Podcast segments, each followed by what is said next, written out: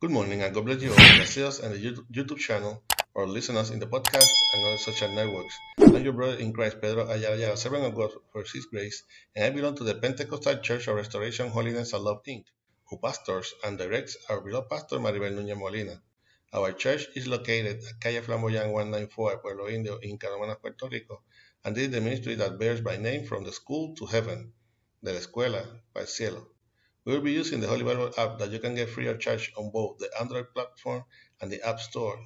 The verse of the day is in Matthew 6 7 through 8. Matthew 6 7 through 8. This is the International Standard Version and reads like this The powerfully Word of God is read in the name of the Father, the Son, and the Holy Spirit. Amen. When you are praying, don't say meaningless things like the unbelievers do because they think they will be heard by being so worthy. Don't be like them because your fathers know what you need before you ask him. Again, when you are praying, don't say meaningless things like the unbelievers do because they think they will be heard by being so worthy. Don't be like them, because your fathers know know what you need before you ask him. Please, God, continue blessing your already blessed word.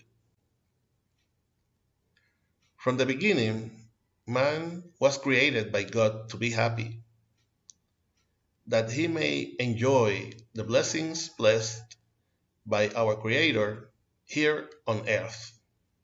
The Lord made food and sustenance available to him to meet his physical needs and even provide companionship to socialize in the so called Garden of Eden.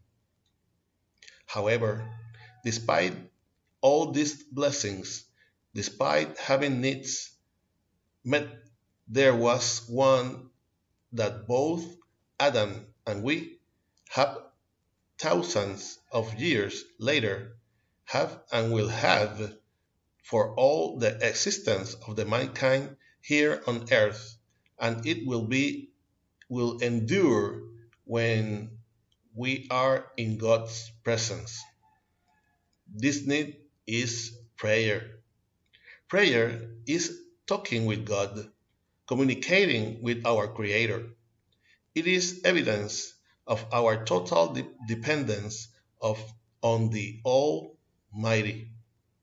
Then is the same Son of God who taught us and modeled us the effective prayer which among its characteristics stands out first the recognition of the sovereignty, power, and reign of whom we are addressing to Jehovah Almighty.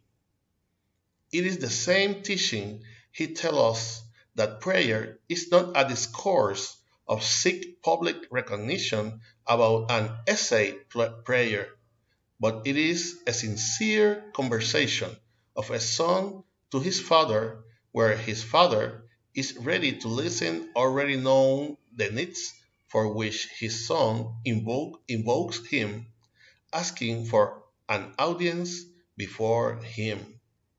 I urge you to take advantage of the privilege of prayer, to seek him respectfully, reverently, and sincerely in such a way that you are heard by making it the effective way to speak with Heavenly Father.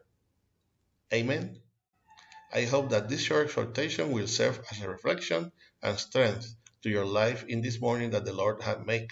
For prayer, send message to our email, ministerio de la escuela para el cielo at gmail.com. You can also get us on YouTube and listen us in the podcast on Facebook. Remember to like and share us to support this ministry. If you have not already did subscribe to this channel where from Monday to Friday we will get what we have received by grace.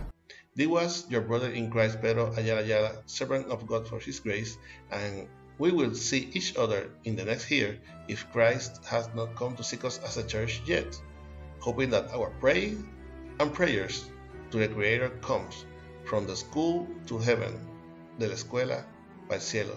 God bless you all.